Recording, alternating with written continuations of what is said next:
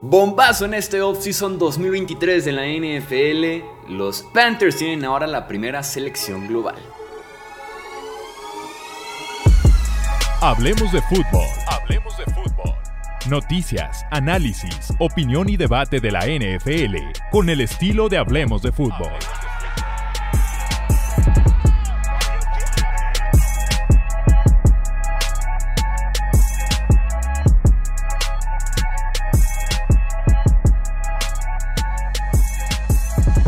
Tal amigos? ¿Cómo están? Bienvenidos a una edición más del podcast Hablemos de Fútbol, podcast de emergencia. Llegaron mensajes en Twitter, en Instagram diciendo tenemos que eh, grabar un podcast de emergencia, por favor. Y aquí estamos grabando justamente ese podcast porque, como les decía en el intro, los Panthers tienen ahora la primera selección global del siguiente draft en un cambio con los Chicago Bears. Me acompaña Wilmar Chávez y Alejandro Romo para poder platicar justamente de las implicaciones de este cambio para hacer podcast de emergencia tenemos casa casi llena. Bienvenidos amigos, ¿cómo están?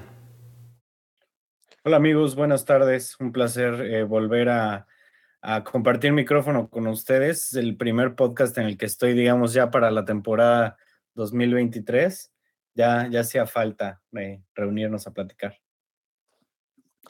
¿Qué onda amigos? Yo estoy feliz, yo estoy feliz porque ya empezó el draft, básicamente. En este momento los Panthers están on the clock, aunque ya estaban filtrando cosas de que quieren bajar. No sé por qué tan ridículamente sale esos reportes, pero bueno, vamos a ver cómo, cómo fue el tema. Estos son los detalles del cambio. Los Panthers tienen ahora la primera selección global del siguiente draft, mientras que los Bears reciben a cambio la selección número 9 global la número 61 global, ambas de este año, la 61 es una segunda ronda. También reciben una primera del 2024, una segunda ronda del 2025 y al wide receiver DJ Moore. Wilmar, ¿qué opinas específicamente ahorita del precio que pagan los Panthers para subir al número uno global? Carísimo, carísimo. Eh, son dos primeras rondas. Un jugador que quizás es una primera ronda y poquito más, dependiendo de qué primera ronda consideremos. Sí lo es. Dos picks de segunda, que, son, que uno es a, dos años, pero pues sigue siendo un pick de segunda en algún momento, por simplemente una selección. Sí es la primera selección, pero sigue siendo un pick de, de draft. Yo estoy de acuerdo en el sentido de que también tengo como cuál podría ser el precio de un DJ Moore y mi más reciente comparación es AJ Brown. Tal vez DJ Moore está un pelo por debajo de AJ Brown, sobre todo Brown antes de que llegara a Filadelfia con un coreba como Jalen Hurts y demás. Y Brown fue cambiado por, la, por el pick 18 del draft anterior y la 101 que fue una tercera. Entonces podríamos decir que DJ Moore es como el equivalente a que una primera y una cuarta probablemente. Una primera y una quinta. Yo le pondría un precio incluso similar, primera y tercera, porque J. Brown llegaba y tenías que darle un contrato. Eso sí. Eh, DJ Moore Ah, llega. pero el bajo- nivel es muy distinto. Es que Moore llega baratísimo, o sea, llega con un contrato de tres años y 52 52 millones, millones, ¿no? de dólares, o sea, 52 millones le 17 queda. millones anuales. Es una ganga ese contrato de DJ Moore.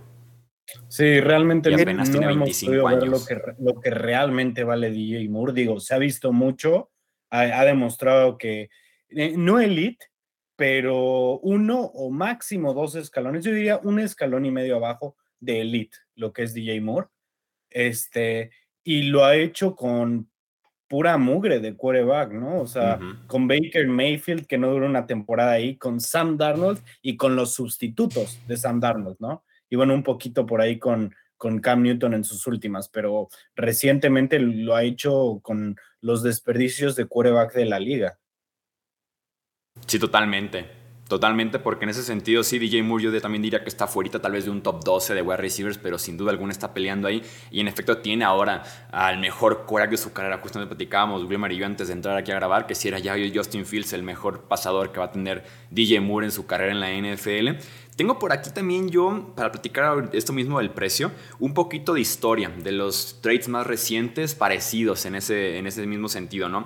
Tenemos el de Tenemos el de Trey Lance, que es el más reciente, en 2021, en el que San Francisco sube del número 12 al número 3, que es el casi mismo número de posiciones, eso sí, al número 3 por el tercer coreback de esa clase, y pagan una primera del 2022, una primera del 23 y una tercera también del 2022. Estamos hablando de dos primeras y una tercera por subir, insisto, nueve posiciones y por el tercer coreback de esa clase.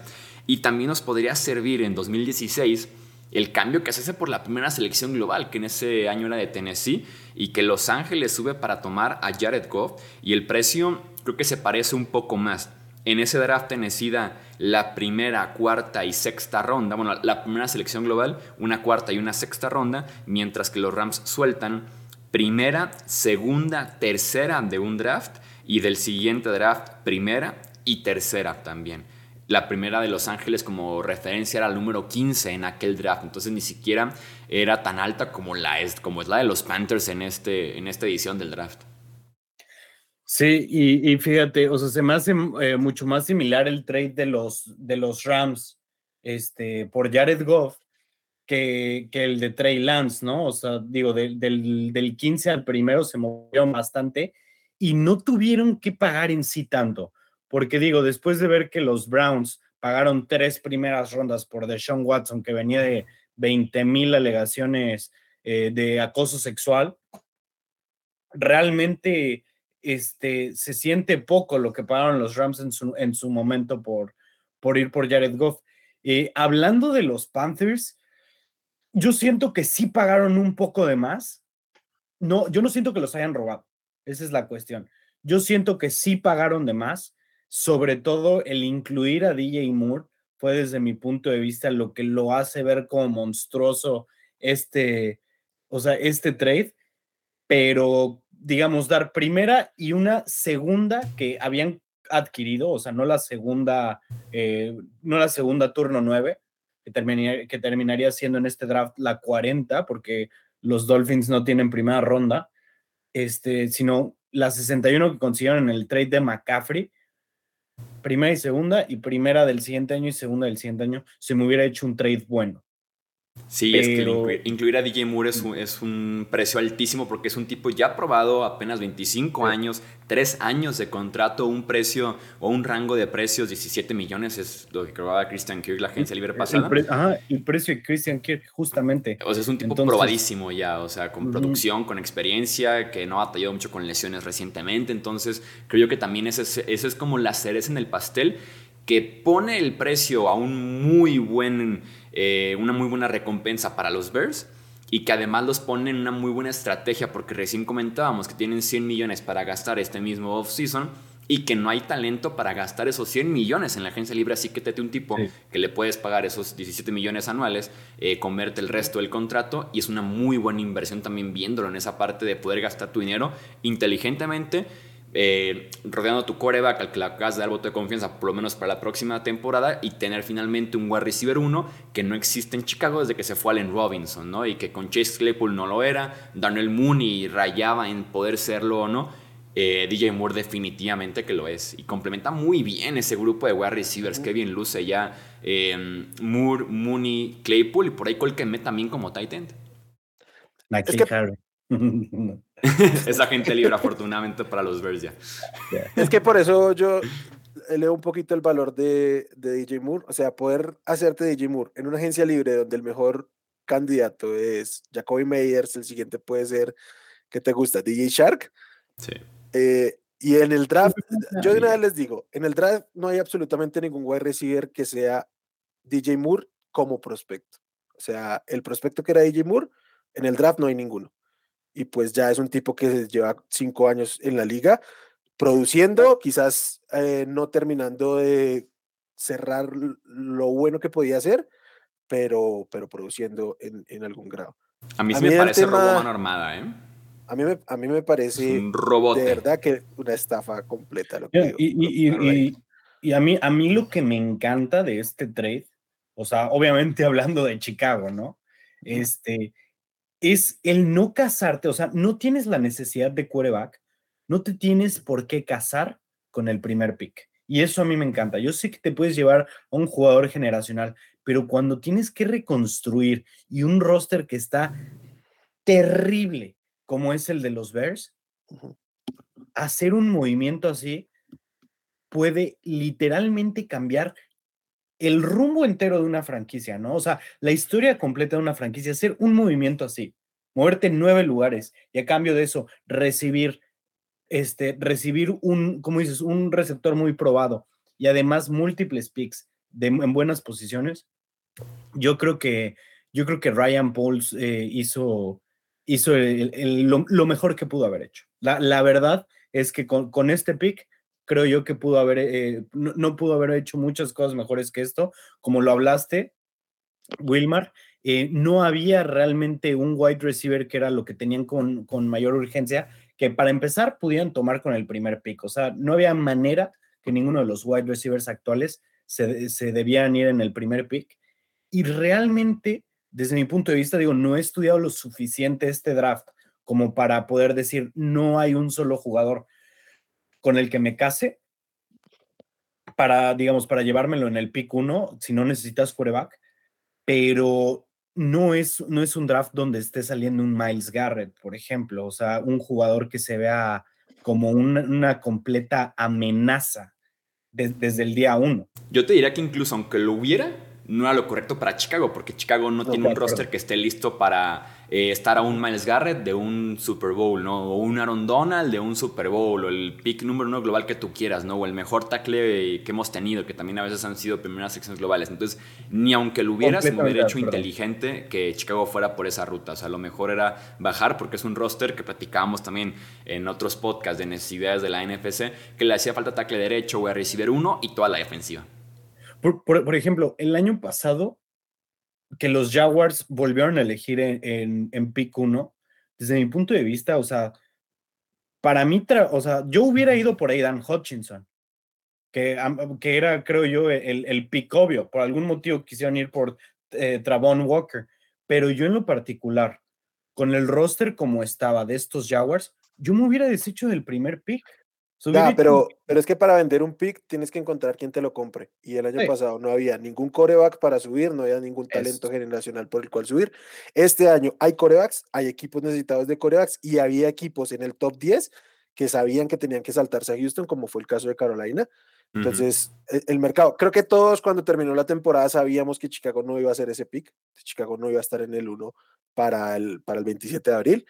Eh, el tema es el precio, o sea, el poderle sacar lo que le sacaron, porque había muchísima especulación con Indianapolis y qué tanto le podían sacar a Indianapolis solo bajando tres posiciones, que quizás hubiera sido el escenario ideal dependiendo del precio, pero a este costo, salirse del top 5 y, quedarse en el top 10 por esto que, sacaron, súper negociazo para, para los Bears. del otro lado, pues sí, Carolina tiene que arriesgar por, por tener su coreback, por tener un, un coreback eh, novato y, con proyección que no lo tienen hace rato.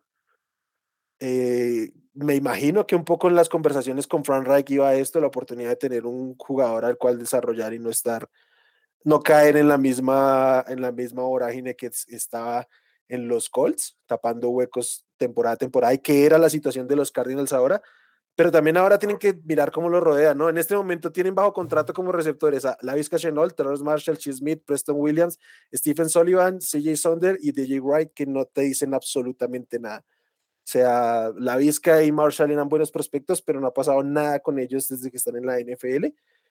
Y bueno, pues tienen un pick en segunda ronda que quizás puedan invertirlo ahí, o de, de hecho tienen dos picks de segunda ronda en este momento, entonces de pronto pueden hacer ahí, pero tienen que empezar a rodearlo porque es este equipo parecía que si le, si le ponías un veterano tenía como competir en la, en la que, en la... En, el sur por lo menos, sí. En su división. Eh, ahora, quizás aún, pero pues obviamente se alejan un poco al no tener eh, armas ofensivas, básicamente, porque no tienen running back, no tienen wide receiver y no tienen tight end, o sea, no tienen nada de las skill position. Mi problema con el precio de los Panthers, y sí entiendo esa parte de que seguramente Frank Reich dijo, yo sí o sí quiero mi coreback y si voy a firmar con un equipo es porque un gerente general que sí me lo va a traer, no como Chris Ballard, ¿no? Con los Colts, desde que se retiró. PTSD, ¿no?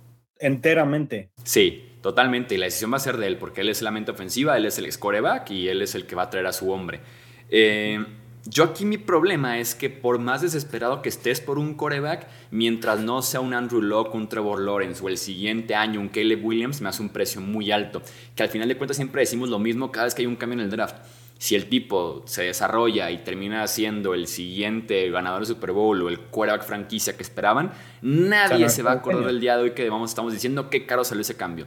Pero de momento no es el talento generacional como para estar pagando dos primeras, un jugador que vale primera y tercera, dos segundas, o sea, no es ese tipo, ni Bryce Young, ni CJ Stroud, ni Anthony Richardson. Pero insisto, sale bien y nadie se va a acordar de este día, nadie, nadie va a mencionar el precio del coreback. Claro, está, y, les pregunto, otro ¿alguien se acuerda de cuánto pagó Chips para subir por Mahomes? No, no. No, o sea, en un carajo, o sea. Claro, pero, pero Trey Lance que ha pisado el campo como dos veces en su vida y cada semana estamos recordando cuánto valió subir por Trey Lance. Bueno, no, no, me quiero meter mucho en ese trade. Eh, me, me, quiero quedar en los Panthers. Yo les voy a decir algo. Yo siento que esto ya es un movimiento de desesperación. O sea, los Panthers, yo creo que pudieron haber esperado al día del draft a moverse por ahí del 5-6 si se hubieran movido las cosas para encontrar a alguien, porque no hay un claro favorito de quién es el, o sea, el número uno, o sea, un talento generacional. Y los Panthers ya estaban, o sea, intentaron conseguir a Matthew Stafford hace un par de años. El año pasado intentaron tirar la casa por la ventana por Deshaun Watson. Se trajeron a Sam Darnold, se trajeron a Baker Mayfield. O sea, ya es un movimiento que se siente ya muy desesperado de parte de los Panthers. Eso es lo que a mí me preocupa, o sea, que, que estén empeñados, o sea, más bien en que empeñen su futuro en algo que ni siquiera saben que quieren. Yo sí entiendo la desesperación y sí tengo clarísimo que saben cuál es el cuero por el que van a subir, con todo y que les gusta en varios y este reporte de que están dispuestos a bajar incluso al 2, al 3 creo que no va por ahí la cosa, saben quién quieren y están yendo por ahí. O sea, no pagas dos primeras, DJ Moore, dos segundas por ver cuál me termina de gustar. O sea, alguien ya te encantó para decir el precio, lo vale. Eh, saquen sus apuestas, saquen las apuestas, ¿por quién van?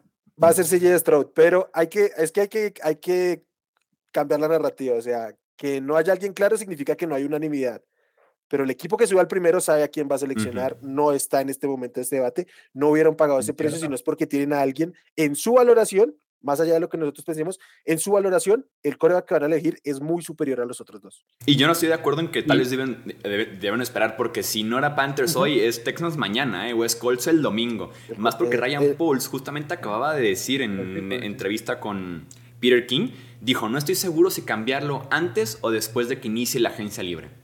Literalmente esa fue la frase que utilizó Brian Pauls. O sea, tenía su oferta lista y dijeron, vamos cambiándolo desde ahorita para que el equipo que lo reciba tenga muy claro el panorama. Nosotros ya, no buscamos ver receiver a Juju, qué sé yo, DJ Shark en la agencia libre. Entonces, era, si no es Panthers ahorita, era Houston. O sea, era en el combine seguramente ver cuál es la mejor oferta, tienes tu grupo de ofertas y dices me encanta esta de aquí, ¿no? ¿Cuál me ofrece más a futuro? ¿Cuál me ofrece un jugador probado? Viendo qué te conviene más, pero creo yo que el momento era ahorita y madrugaron. Si pagaron tan caro, si pagaron tan caro los Panthers es porque había otros por ahí que también estaban ofertando fuerte.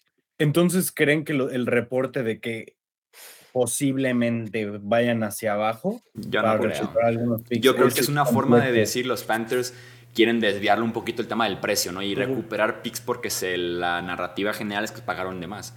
Y creo que también tiene que ver mucho que los Bears se sienten muy cómodos bajando hasta el 9, que bajar hasta el 2 tal vez y después no encontrar pareja para bajar después al 4 o al 6. O sea, decir, de una vez vamos agarrando la mayor cantidad de picks hasta el 9, que sigue siendo un jugador top 6 quitando los quarterbacks, porque tienes eh, a 4 quarterbacks en los primeros 8 picks probablemente, o 3 quarterbacks fácilmente, y te cae un top 5, te cae un top 6 y te vas que en dos o tres picks muy probablemente vayan no tanto sobre, o sea, fuera de los quarterbacks, que no vayan tanto sobre el mejor jugador disponible, sino la necesidad específica de un equipo, ¿no? Entonces, o sea, te puede terminar saliendo un, un jugador top 3, top 4 de, de, draft boards llevándotelo en 9. Y digo, este, ¿cuántas veces no hemos visto esta clase de jugadores bajarse hasta sus picks? Yo creo que los, los Bears donde están van a tener la oportunidad de seleccionar a, a un jugador que sea el mejor prospecto en su posición. Sí. Sí, probablemente sí. O les cae un corner, o les cae un tackle. Sí, el eh, mejor tackle, el mejor, el mejor tackle defensivo, tal vez.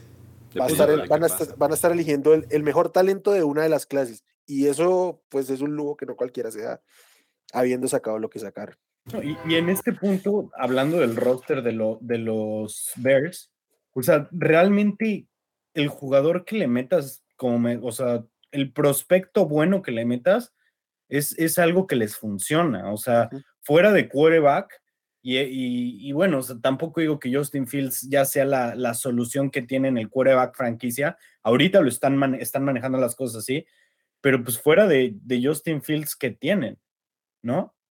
O sea, Sí, no, ahora, tienen, un, buen grupo de wide receivers. Tienen, tienen ahora un buen grupo de wide receivers. ahorita ya, ¿no? O sea, y, y, yo, y yo creo que están en la posición que si se resbala uno de los cuatro corebacks, vuelven y bajan, ¿eh?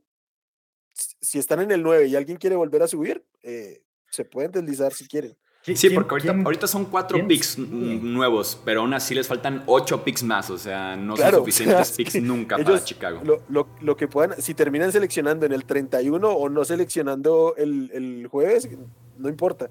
Ellos sí que hay un camino para competir este año, porque la división puede haber un bajón, pero no es su pensado realmente, o sea, ellos tienen que construir muchas cosas. Fíjate, si tienen una buena agencia libre, yo soy los Bears, todavía consideraría bajar un poquito más.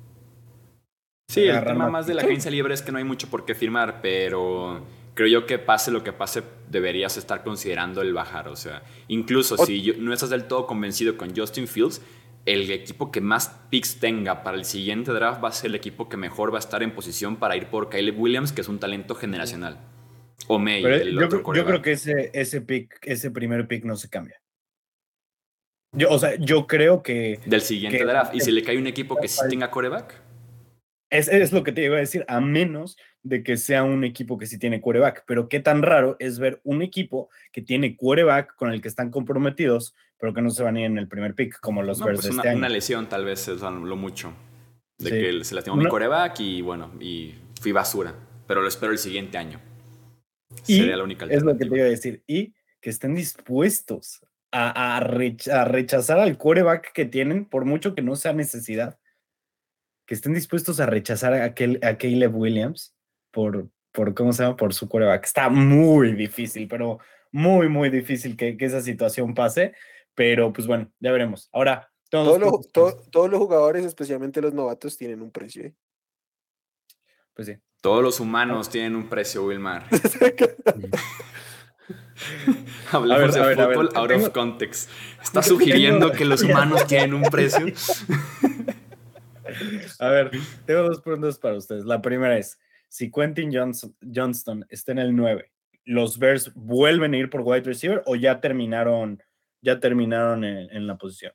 Yo diría que no, porque ya también tendrían mucho dinero tal vez invertido en la posición. Claypool va a ser tiene un año más de contrato, tienes el contrato de DJ Moore. Daniel Mooney ya le pagaron. Oh, no, viene el contrato también de Daniel Mooney. Yo no creo que irían por otro wide receiver.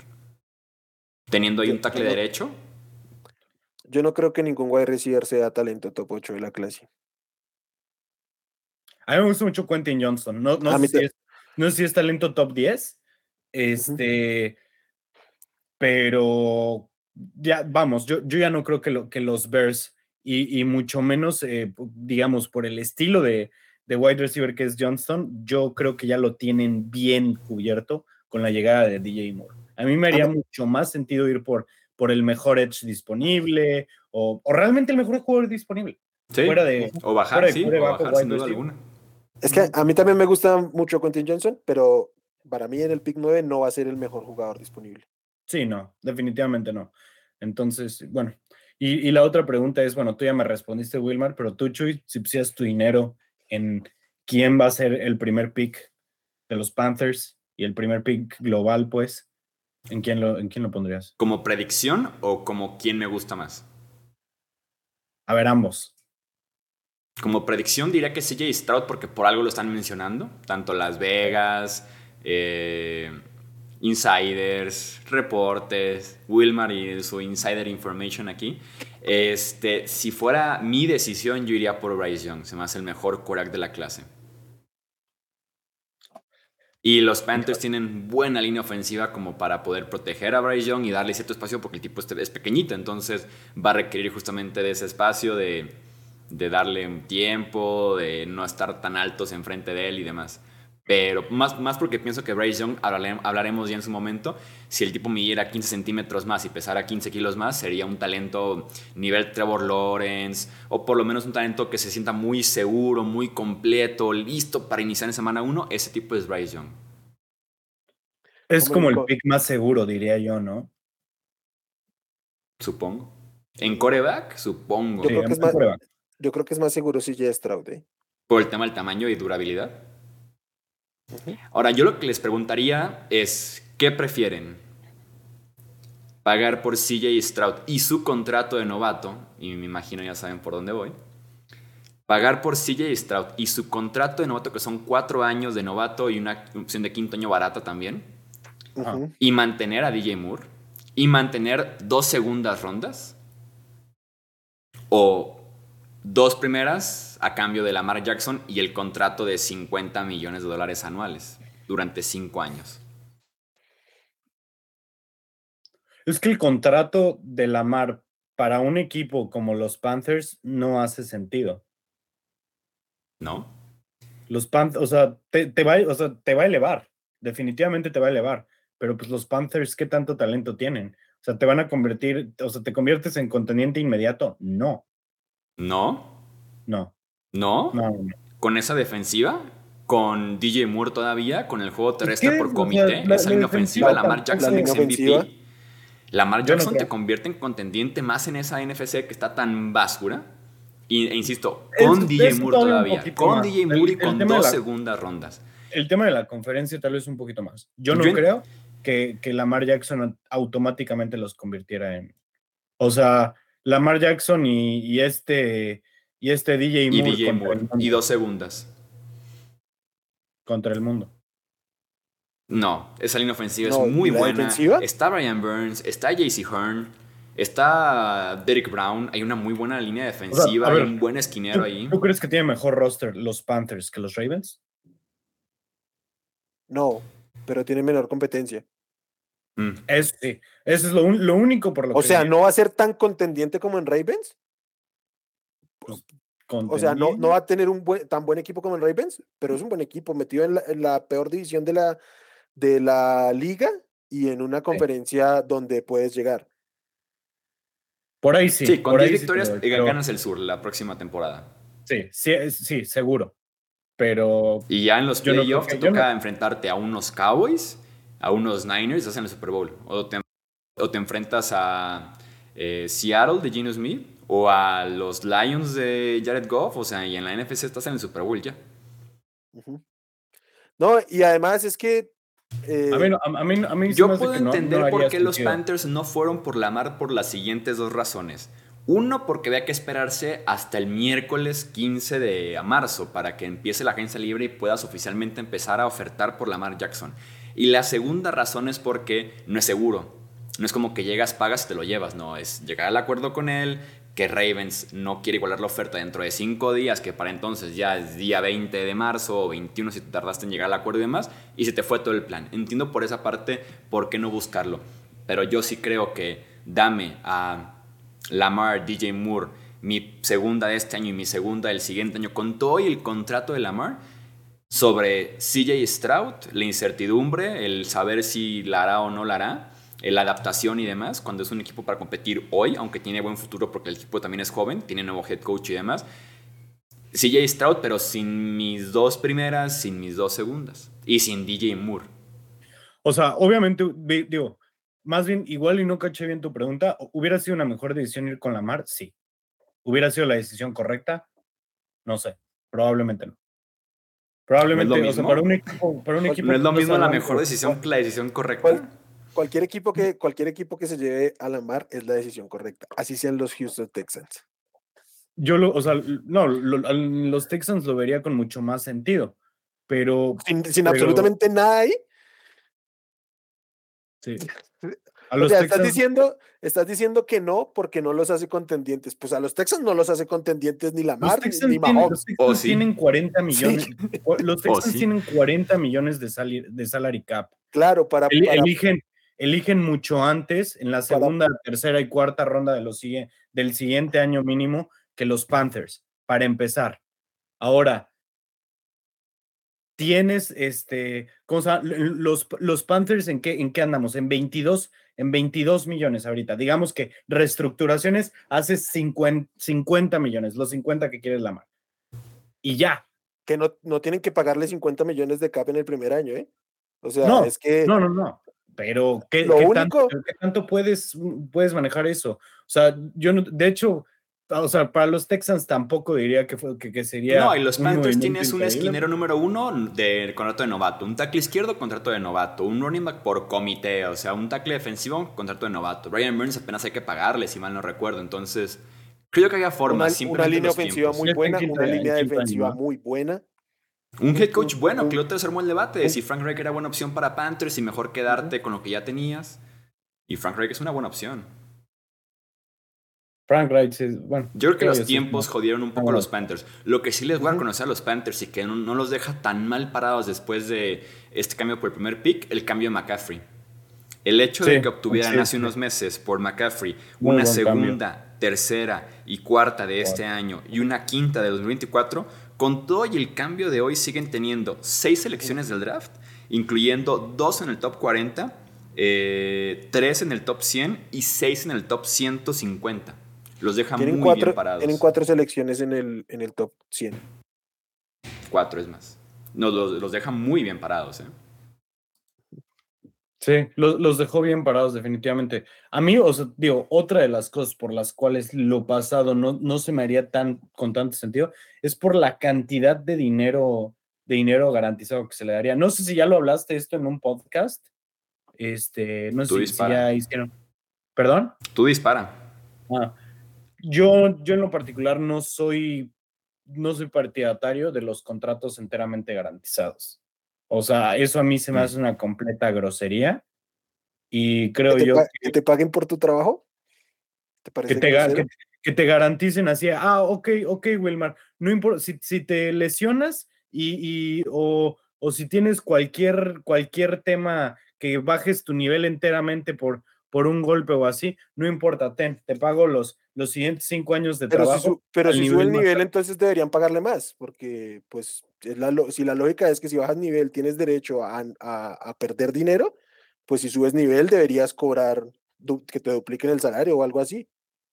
Ah, no, no quieren eso porque quieren seguridad para los siguientes años. Por eso muchos quarterbacks bueno, no, ni siquiera muchos quarterbacks, pero por ejemplo, por eso fue un tema Dak Prescott en su momento, ¿no? Porque no quería firmar un contrato de 6, 7 años, sino no, yo quiero contrato de 4 años porque en 4 años quiero ganar lo que, lo que equivalente en eso. Entonces, es, depende del approach que tengan, pero desde mi punto de vista no tienen por qué ponerse, eh, por qué garantizar esas cantidades de dinero, es, eh, específicamente un quarterback que viene de, de, de una temporada con lesión, y un quarterback que se expone mucho físicamente, se, expone mucho más físicamente de lo que se exponen el resto de los, o, o, si no el resto, si no los otros 31, pero otros 20. O sea que corebacks. de otro estilo sí merecen ganar. No, dije que no. Entonces no, dije tiene, que no. Entonces no, tiene. Entonces no, tiene, no tiene por qué hacer parte del análisis porque pues es irrelevante. Si ninguno lo, ninguno lo merece, por supuesto que es relevante, o sea, si, te, si se expone más, es mucho más propenso a lesionarse. O sea, es más probable que se lesione un jugador que se expone más a uno que no. Entonces, ¿con quién te sientes más seguro? ¿Con el jugador que es menos probable que se lesione o con el que es más probable que se lesione? ¿A quién le puedes garantizar más? ¿A quién puedes confiar que mantenga su nivel alto por mayor tiempo? Sí, por eso te, digo entonces que eh, otros estilos eh, sí merecen más dinero garantizado porque se exponen menos y es menos no No, no todo el dinero, que es lo que pide la mar. Pero es como si yo te dijera ahorita, ¿qué prefieres? ¿Qué, ¿A quién le prefieres dar más dinero garantizado? ¿Un wide receiver o un running back en un contrato a cinco años? pues a un wide receiver, pero no, no, tiene nada que ver porque son posiciones distintas, tienen roles distintos, tienen valor distinto. Sé que no son posiciones distintas, pero un wide receiver se expone a, digamos, en promedio 8, 9, tacleos en un partido. Un running back se expone a 25. Cada, eh, ¿Cuál es la durabilidad de un running back? Es mucho menor, eh, mucho menor que lo de un wide receiver promedio. ¿Y por qué? Por la cantidad de golpes que sufren, por la cantidad de veces que se exponen a cada partido.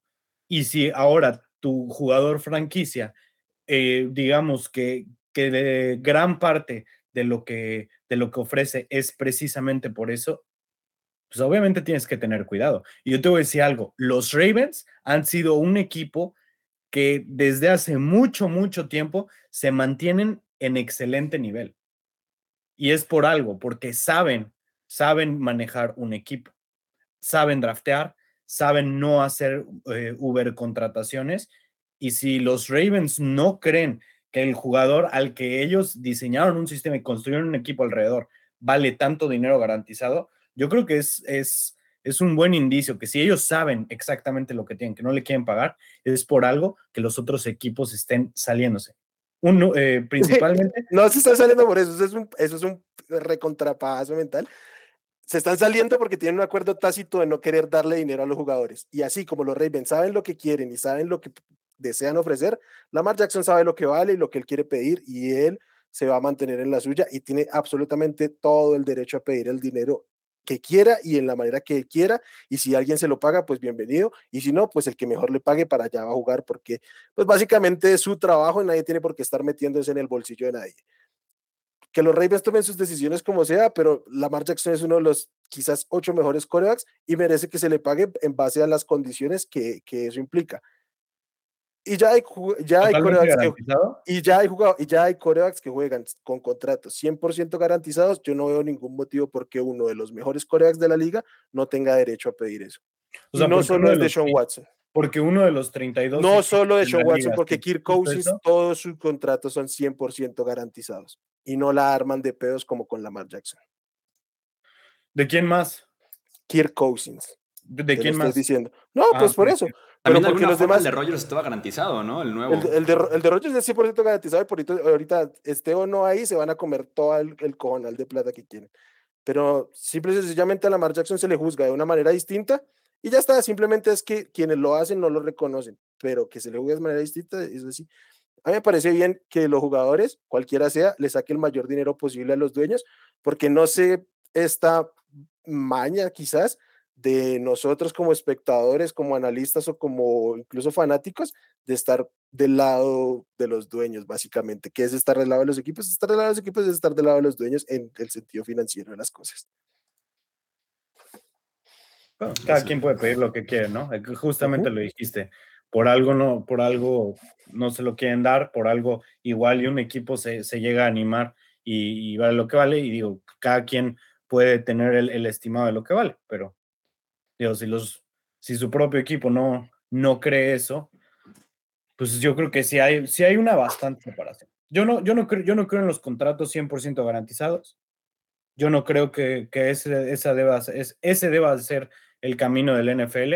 Hemos visto muchos contratos eh, que digo, desde el primer año, desde poco después de haber firmado, se convierten en una basura, como hablamos de Nick Foles en Jacksonville hace rato, Brock Osweiler en a los Broncos, etcétera, etcétera. Entonces, yo, desde mi punto de vista, creo que sí deben de, seguir por el camino de buen nivel garantizado, pero no el 100%. Vamos, si Mahomes no juega en un contrato 100% garantizado, ¿por qué Lamar Jackson sí? Porque cada quien negocia lo suyo, o sea. Pues cada quien pide lo, lo que cree que vale. O lo que quiere ganar. Eso es. Me, gustó su debate, amigos. Debo felicitarlos. Estuvo bueno, ¿eh? Estuvo bueno. Que las personas nos digan en comentarios qué opinan del cambio y qué opinan también del tema de la marca, que va a ser tema de cada podcast, básicamente. De aquí a que alguien haga algo en, esa novela. el, próximo podcast que venga Pete va a traer él su opinión, entonces otra vez vamos a retomar. Ay, sí, me tocan contra tres de amar sexuales. Está difícil. Que por cierto, nada más para leer aquí del, del chat, eh, muchos diciendo el tema de DJ Moore y el amor que tiene Wilmar por, por DJ Moore. Por eso también él mismo pidió aquí de yo, yo tengo que estar presente en el podcast. Y también mucha gente diciendo que querían a Romo de regreso, que qué bueno que vino. Entonces, comentarios positivos para todos el día de hoy. Gracias. Saludos a, a, todos esos que, que, comentan para bien y, y no digo qué porque, porque me banean del podcast, me castigan del podcast unas semanas y les, Si les digo que para los que no. Vamos a dejar hasta aquí este episodio de emergencia del podcast de Hablemos de Fútbol. Recuerden comentar, suscribirse, compartirlo con otros amantes de la NFL. A nombre de Wilmar Chávez, de Alejandro Romo, yo soy Jesús Sánchez. Esto es Hablemos de Fútbol. Hasta la próxima. Gracias por escuchar el podcast de Hablemos de Fútbol. Para más, no olvides seguirnos en redes sociales y visitar hablemosdefutbol.com.